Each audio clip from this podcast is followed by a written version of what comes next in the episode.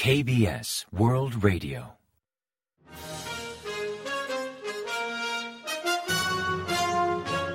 Informativo de KBS World Radio.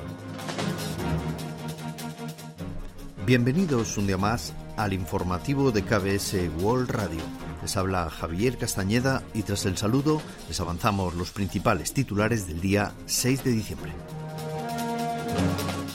Corea del Sur pierde ante Brasil y se despide de Qatar 2022. Paulo Bento deja el mando de la selección surcoreana.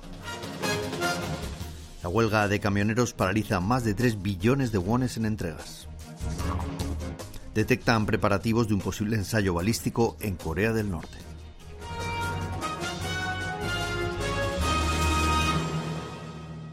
Y tras el avance de titulares les ofrecemos las noticias.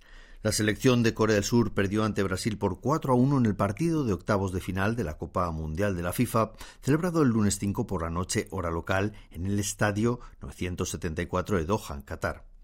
Brasil, cinco veces campeón del Mundial, lució su supremacía desde el inicio, consiguiendo cuatro goles solo en el primer tiempo.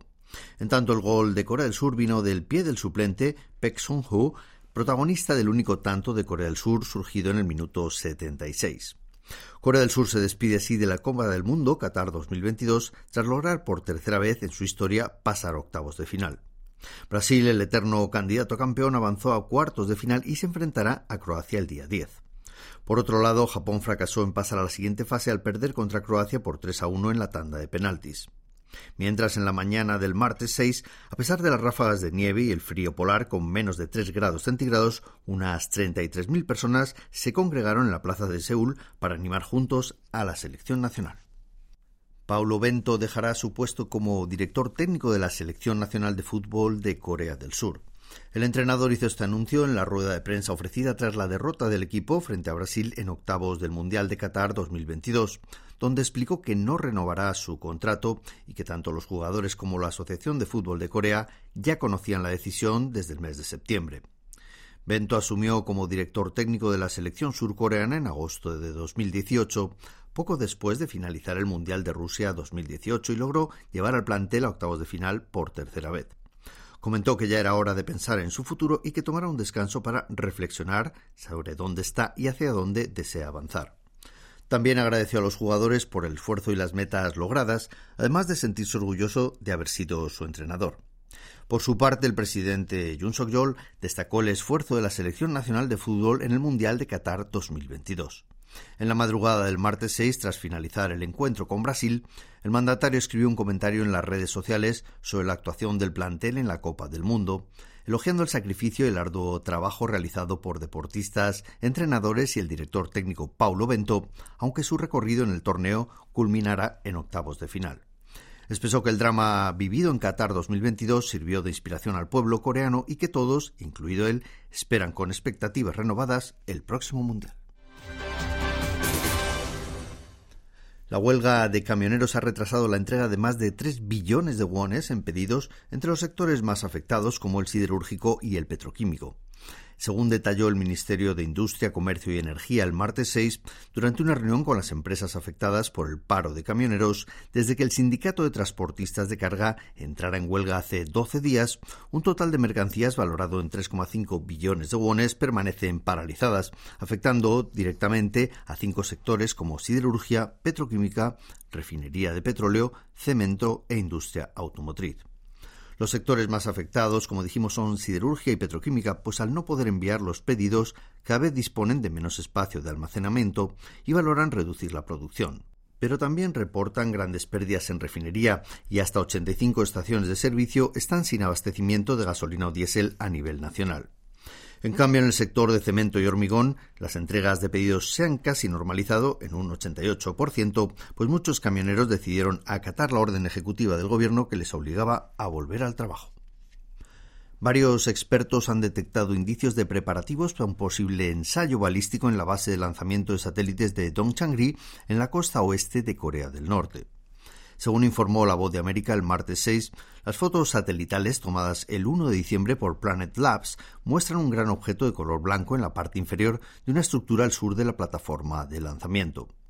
Los expertos afirman que son paneles deslizantes que protegen los cohetes y la plataforma de lanzamiento de la lluvia o la nieve y como se ven en las fotos pueden estar totalmente abiertos o desmontados y apilados a un costado.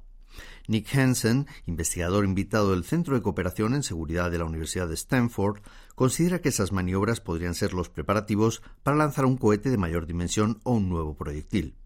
En tanto, David Schemer, investigador jefe del Centro de No Proliferación James Martin, comentó que las fotos reflejan diversos equipos y repuestos que normalmente se usan para mejorar o remodelar sistemas de lanzamiento. Seúl vuelve a definir o incluir después de seis años al régimen y al ejército de Corea del Norte como enemigo en el libro blanco de defensa, el primero de la administración de Yoon Suk-yeol a publicarse en enero. Según informaron fuentes del gobierno, el borrador de dicho libro describe al régimen norcoreano y sus fuerzas armadas como enemigos de Corea del Sur, definición que prevalecerá en la versión final. Al anunciar las tareas de su mandato a través del Comité de Transición el pasado mes de mayo, el presidente Yoon Suk-yeol anticipó que valoraba definir a Corea del Norte como enemigo de Corea del Sur en el libro blanco de defensa. Desde entonces, el material de entrenamiento distribuido entre los soldados incluye tal definición. Corea del Norte figuró por primera vez como enemigo principal de Seúl en el libro Blanco de Defensa en el año 1995, expresión que se mantuvo hasta el año 2000. Pero en 2004, en sintonía con el clima de reconciliación intercoreano, dicho término fue reemplazado por amenaza militar directa y en 2008 por amenaza directa y grave. Estados Unidos ha reiterado que China debe usar su influencia sobre Corea del Norte para inducir a Pyongyang a desistir de sus amenazas.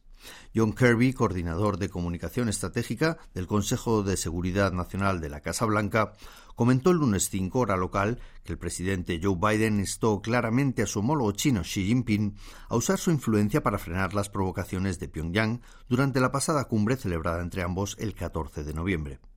Según explicó, Washington espera que China use debidamente su influencia no solo como vecino y socio comercial de Corea del Norte, sino también como integrante del Consejo de Seguridad de Naciones Unidas.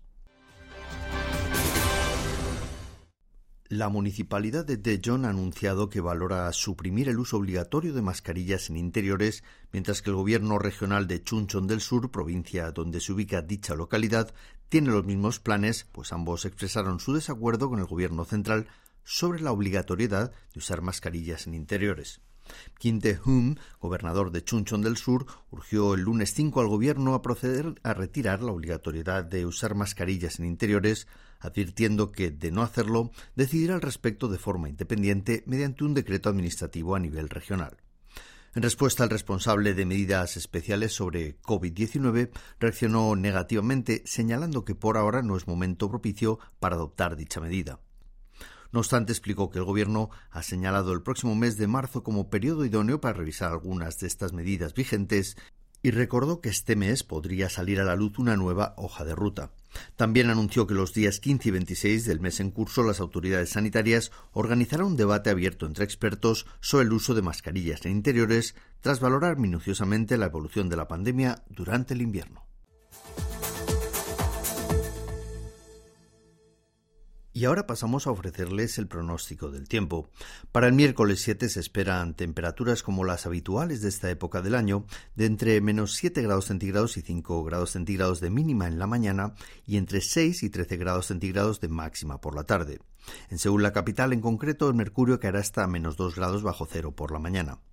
También podrían caer entre 1 y 5 centímetros de nieve al sur de Gyeonggi y en las provincias de Chuncheon. La calidad del aire será regular en todo el país, excepto en Gyeonggi, en la zona centro y en Cholla, provincias que registrarán nivel malo durante la tarde. Y a continuación comentamos los resultados del parqué. El COSPI, el índice general de la Bolsa de Valores de Corea del Sur, cedió más de un 1% el martes 6 y perdió el suelo de los 2.400 puntos por primera vez en un mes desde el 8 de noviembre. En concreto, remitió un 1,08% respecto al lunes hasta cerrar la sesión en 2.393,16 puntos. En tanto, el COSDAC, el parque automatizado, bajó hasta un 1,89%, culminando la sesión en 719,44 puntos y en el mercado de divisas, la moneda estadounidense se apreció en gran medida frente a la surcoreana, elevando el tipo de cambio hasta 1.318,8 wones por dólar, tras ganar más de 26,2 unidades respecto al día anterior.